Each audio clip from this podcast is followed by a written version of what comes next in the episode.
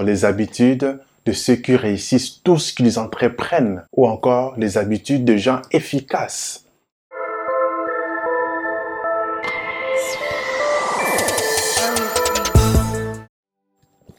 Salut, bienvenue sur notre chaîne Découvre ta destinée. Nous avons un sujet très très très intéressant, très passionnant sur les habitudes de ceux qui réussissent tout ce qu'ils entreprennent ou encore les habitudes de gens efficaces. Ce sujet est inspiré du livre de Stephen Covey, Les sept habitudes de ceux qui réussissent tout ce qu'ils entreprennent. Alors, on va décortiquer cela, on va essayer de les appliquer dans notre propre vie. Parce qu'on se rend compte dans la vie que tout est question d'habitude. Les milliardaires a ses habitudes. Les pauvres a ses habitudes. Les chômeurs a ses habitudes. Celui qui est moyen en termes de richesse a ses habitudes. Tout est question d'habitude. Nous allons décortiquer les habitudes de ceux qui réussissent. Si on veut réussir, si on veut laisser l'impact dans la vie, si on veut devenir influent, si on veut inspirer les autres, on doit créer les habitudes efficaces pour réussir. Alors justement dans ce livre, Stephen Covey est en train d'expliquer comment faire des changements qui vont apporter du résultat dans la durée. Pas du résultat farfelu, pas du résultat masqué, pas des semblants de résultats, mais des vrais résultats concrets dans la durée. Si vous voulez vous procurer ces livres, merci de cliquer sur le lien qui se trouve dans la description de la vidéo. Merci. On aime souvent se victimiser. On aime souvent dire que les choses ne fonctionnent pas à cause de telles. Il y a du chômage, le gouvernement ne fait rien on n'a pas de promotion, c'est à cause du patron. On s'est fait licencier, c'est à faute des collègues. On aime se victimiser, on aime laisser la responsabilité aux autres. Et lorsqu'ils prennent la responsabilité des, décisions à notre place, on n'est pas content. Stéphane Covey a écrit ce livre, Les sept habitudes de ceux qui réussissent tout ce qu'ils entreprennent. On va s'inspirer de son livre. On va s'inspirer de ses méthodes. On va s'inspirer des principes universels qui découlent de ces livres pour nous aussi les appliquer dans notre propre vie afin que nous devenions ceux qui réussissent tout ce qu'ils entreprennent. Parce que c'est ça le but. Nous avons chacun de nous une destinée. Nous avons un but à atteindre. Nous avons de bonnes œuvres à produire pour le bien de ce monde. Ce monde a besoin des talents de chacun de nous.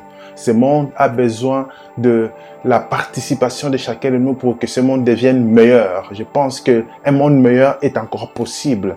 Peu importe la crise, peu importe les circonstances, c'est possible si chacun de nous contribue. Et donc, Stephen Covey explique ici que parfois, on essaye de changer, mais on ne s'y prend pas de la bonne manière. Souvent, on aime uniquement changer les attitudes et les comportements des gens par rapport à une situation. Et lorsqu'on se limite à ça, on se rend compte que ce n'est pas efficace. Parce que les comportements, les gens peuvent les camoufler un moment. Vous le savez très bien, on le dit souvent, chasser les naturels et il revient au galop.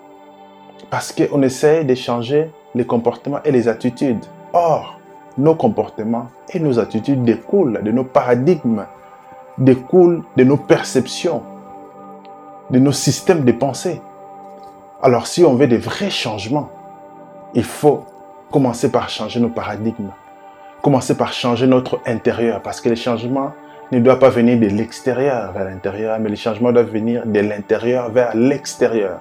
Si je change, je deviens, la meilleure version de moi-même, je deviens la meilleure personne je peux influencer les autres dans le positif parce que je serai un modèle de changement. Je pourrai mieux influencer les autres parce que j'ai fait ce que j'ai dit. Et donc, nous allons voir ces sept habitudes des gens qui réussissent tout ce qu'ils entreprennent. Numéro un, nous avons la proactivité. La proactivité ici, c'est vraiment le principe universel de la liberté des choix et de la responsabilité. Nous sommes libres de choisir ce qu'on veut. Nous sommes libres de nos choix et nous sommes responsables de nos choix. Je ne dois pas responsabiliser les autres sur ce qui m'arrive. Je dois assumer ma responsabilité sur mes choix. Je suis libre de choisir.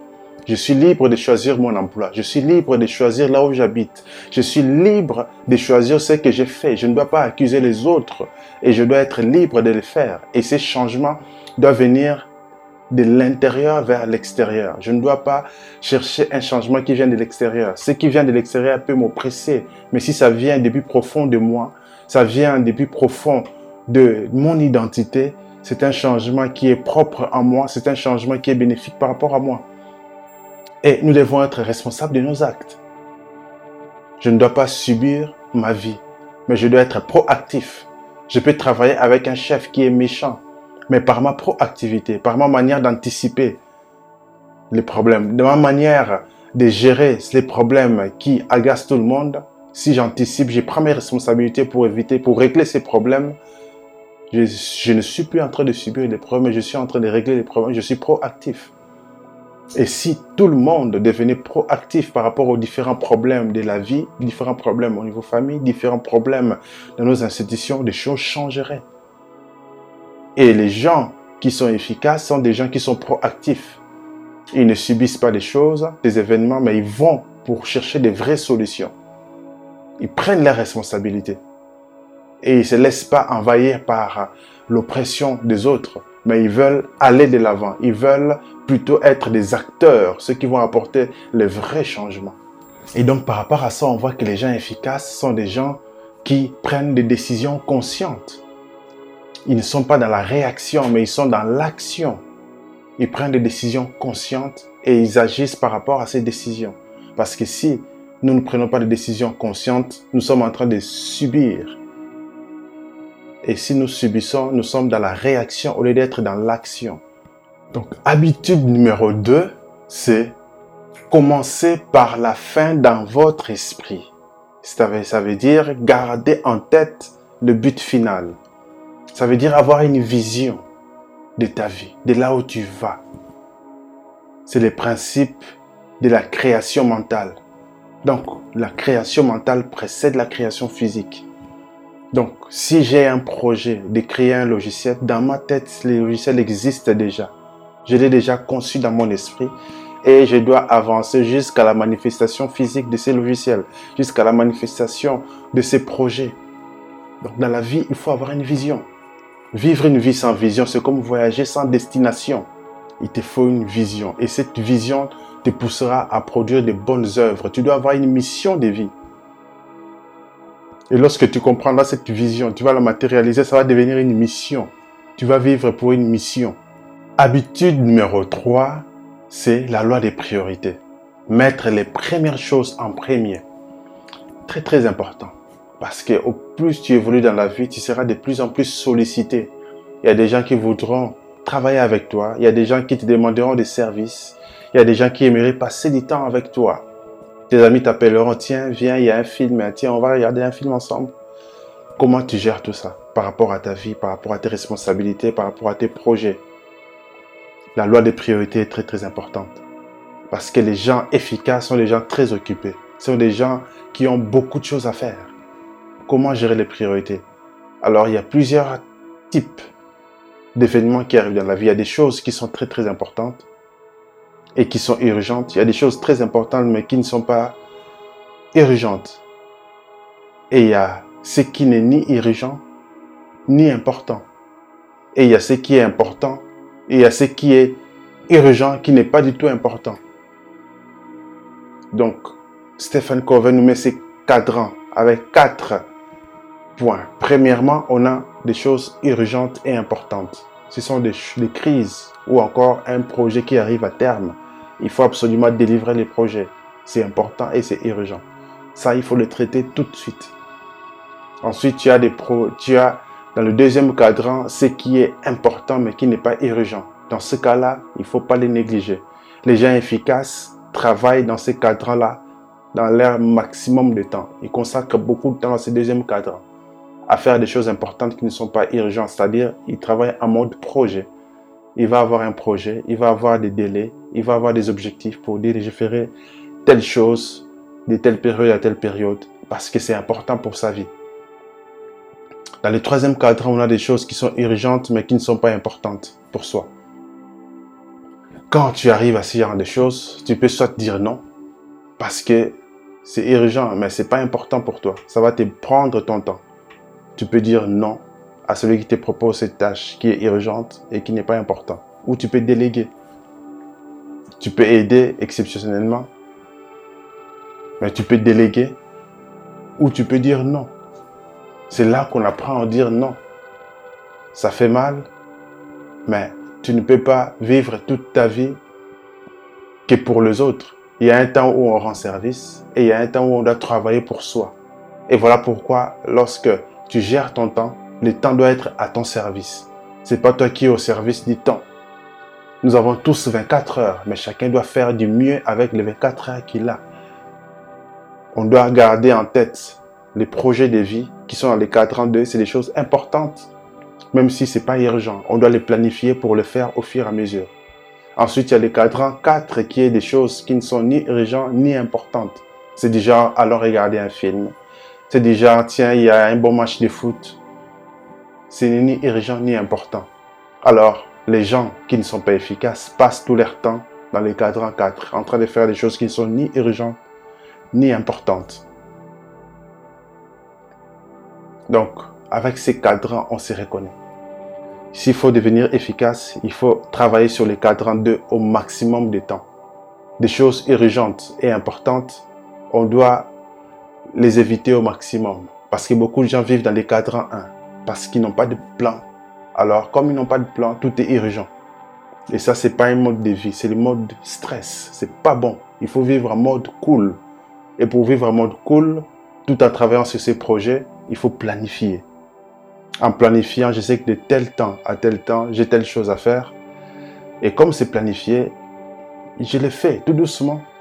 Par rapport au temps, je ne me mets pas la pression. Je mets des objectifs qui sont réalistes afin que je puisse atteindre ces objectifs tranquillement. C'est très important.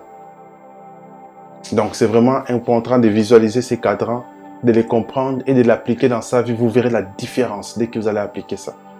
Habitude numéro 4, penser gagnant-gagnant. Oh oui, ça c'est très important. Il y a des gens qui te solliciteront uniquement parce qu'ils veulent exploiter ton talent. Il y a des gens qui vont te solliciter uniquement parce qu'ils refusent de payer cher un professionnel, ils savent que tu as un talent et ils viendront te solliciter parce qu'ils veulent que tu le fasses gratuitement ou que tu le fasses pour des cacahuètes. Et ça, c'est des propositions qu'il faut commencer à bannir parce que c'est pas gagnant-gagnant. Et ils vont gagner, mais toi, tu ne gagnes pas. Donc, quand on te propose quelque chose, il faut que ça soit du gagnant-gagnant. Tu regardes les tenants, les aboutissants, tu regardes l'intérêt, tu regardes ce que ça peut t'apporter. Si ça ne t'apporte rien, on a vu euh, qu'il faut apprendre à dire non. Parce que ce n'est pas du gagnant-gagnant. Soit tu renégocies en disant que là, je ne suis pas gagnant. C'est vous qui êtes gagnant. Alors, qu'est-ce qu'il faut faire? On négocie. Si on ne trouve pas des terrains d'attente, vaut mieux arrêter. Parce qu'il faut que ça soit gagnant-gagnant. Des ressources sont infinies sur cette terre. Il y a des gens qui croient que si l'autre réussit, il devient riche. Ça veut dire qu'il va prendre toutes les richesses du monde. Même si aujourd'hui Jeff Bezos a 200 milliards, toi aussi tu peux atteindre les 200 milliards. Ça demande beaucoup d'efforts, mais tu peux atteindre. Ça ne veut pas dire que l'autre qui a 200 va perdre ses 200. Non. L'argent, les ressources sont infinies. Tu peux les créer. Les ressources se créent. Les ressources se créent. Et voilà pourquoi il faut la créativité. On a, vu ça dans la vision. C'est très important d'avoir le temps de réfléchir, de penser à, à sa vie. Et ici, on est en train de parler du gagnant-gagnant il faut penser gagnant-gagnant. Lorsque tu vas faire une proposition à quelqu'un, il faut que ça soit gagnant aussi pour lui. Il ne faut pas penser exploiter les autres. Si tu veux exploiter les gens, c'est du court terme. Tu vas exploiter quelqu'un une fois, peut-être deux fois si la personne est dupe, mais la troisième fois, la personne va dire non.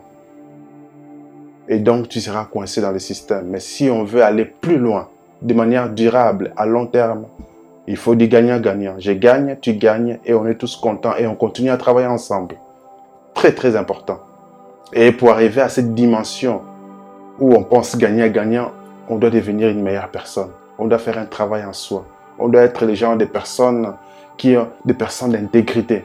On doit avoir des des, du caractère, avoir une maturité, penser à l'abondance, ne pas penser à la médiocrité, ne pas penser qu'à soi, mais être généreux, penser aux autres, penser à l'épanouissement de, non seulement de soi-même, mais de ceux qui sont autour de toi, de ceux avec qui on travaille. On doit tous s'épanouir, on doit tous devenir grands, on doit tous gagner, on doit tous réussir. C'est ça. Cinquième habitude, chercher à comprendre avant d'être compris. Nous vivons dans un monde où les gens n'écoutent plus, les gens ne sont plus à l'écoute.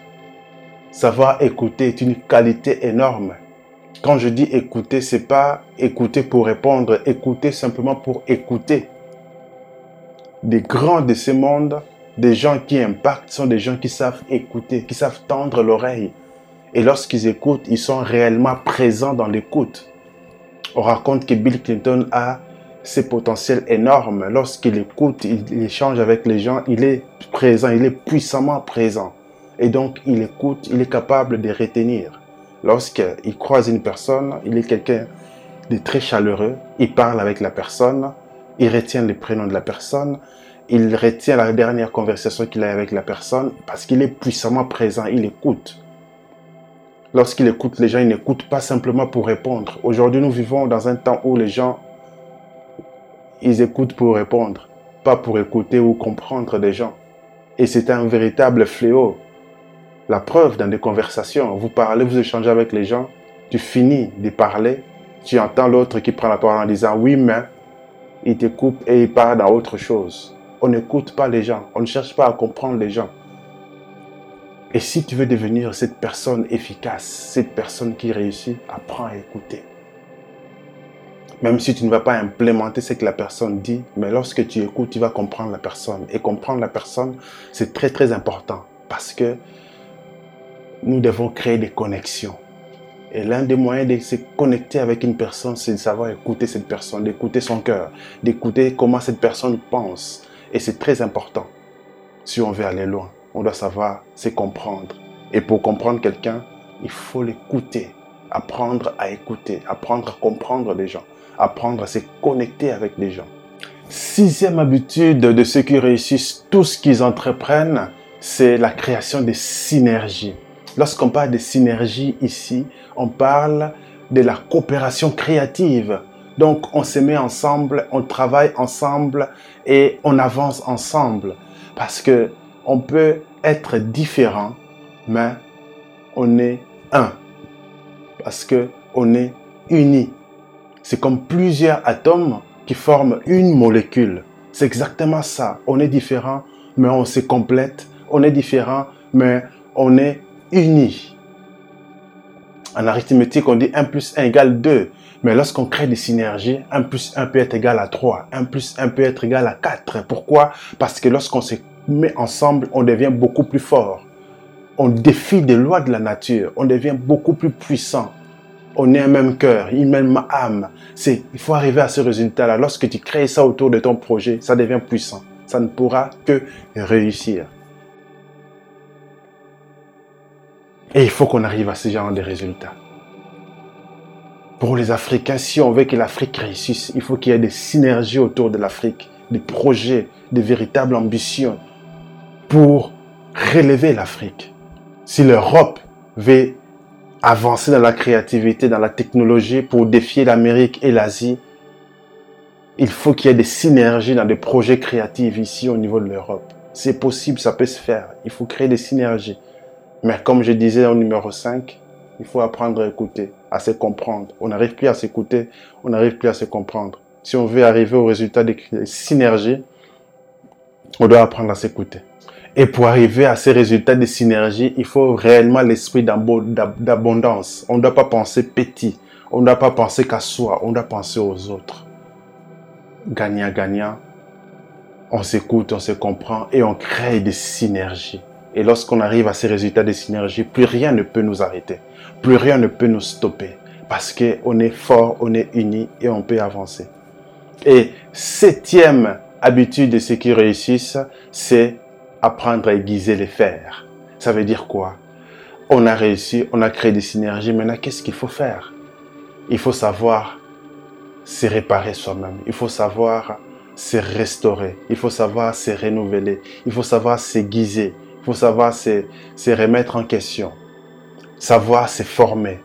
C'est très important. De même qu'on amène sa voiture en entretien chaque année ou chaque six mois, sa propre vie, son propre corps, on doit aussi savoir l'amener en entretien. Donc, il faut un moment renouveler ses forces, renouveler ses capacités mentales, physiques, spirituelles, émotionnelles, sociales. C'est très, très important. Parce qu'en faisant ça, on est en train de se renouveler. On ne doit pas s'user. Il y a des gens qui réussissent, mais ils usent leur corps. Ils tombent malades et ils n'arrivent plus à profiter de leur réussite, malheureusement. Et si tu veux aller loin, ici on parle vraiment de, de long terme. Donc, il faut savoir se renouveler, se ressourcer, savoir prendre des vacances, savoir stopper un moment pour renouveler ses forces et continuer à avancer. Ça, c'est très important. Et huitième habitude de ceux qui réussissent, c'est réellement savoir non seulement trouver sa voie, mais aider les autres aussi à trouver la leur. C'est très important. Lorsque tu trouves ta voie, tu réussis. Il faut aussi savoir passer les bâtons, les relais à d'autres et les aider à trouver aussi leur voie, les aider aussi à réussir. C'est là que lorsqu'on entreprend, lorsqu'on arrive quelque part, on commence aussi à aider les autres. On a traversé des épreuves, on a réussi et maintenant on commence aussi à aider les autres à s'en sortir. Et c'est très important. On ne doit pas être de ceux qui gardent l'info pour soi-même, mais on doit savoir partager. Raison pour laquelle on a créé cette plateforme pour partager l'expérience, pour aider aussi les autres à s'en sortir, pour aider aussi les autres à apprendre ce qu'on a appris. C'est très important. Ça, c'est huitième habitude. Savoir aider les autres, devenir un leader. À ce niveau, on devient un leader.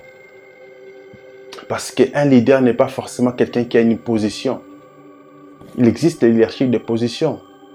John Maxwell a écrit un livre sur cinq niveaux de leadership. Premier leadership, c'est le leadership de position. Lorsque on a une position, ça nous donne automatiquement un leadership. Donc, parce qu'on doit être, on doit, on est responsable de cette position et donc on a des gens à gérer. Mais on ne doit pas se limiter à ce niveau-là. Il faut arriver au niveau 5 où on devient leader des leaders. On commence à former d'autres leaders. On commence à inspirer les autres. On commence aussi par nous à sortir d'autres leaders. Et ces leaders-là, et aussi, à leur tour, ils vont devenir grands, ils vont aussi former les autres, ainsi de suite. C'est un cycle qui doit continuer. Si vous voulez vous procurer ces livres, merci de cliquer sur le lien qui se trouve dans la description de la vidéo. Merci. Voilà, nous avons fini pour aujourd'hui. J'espère que ça vous a plu. Alors, euh, merci de partager euh, cette vidéo. Laissez-nous un commentaire, donnez-nous votre avis. Si vous avez d'autres habitudes que vous avez développées, j'aimerais les savoir, je suis curieux. Alors, euh, mettez dans les commentaires. Et abonnez-vous aussi à notre liste mail. Donc, je mets les liens dans la description. Abonnez-vous, comme ça, on reste en contact. Vous pouvez nous écrire et on vous écrira aussi régulièrement pour donner des nouvelles, pour donner des astuces, des choses qu'on découvre. Alors, restons en contact. À bientôt. Ciao.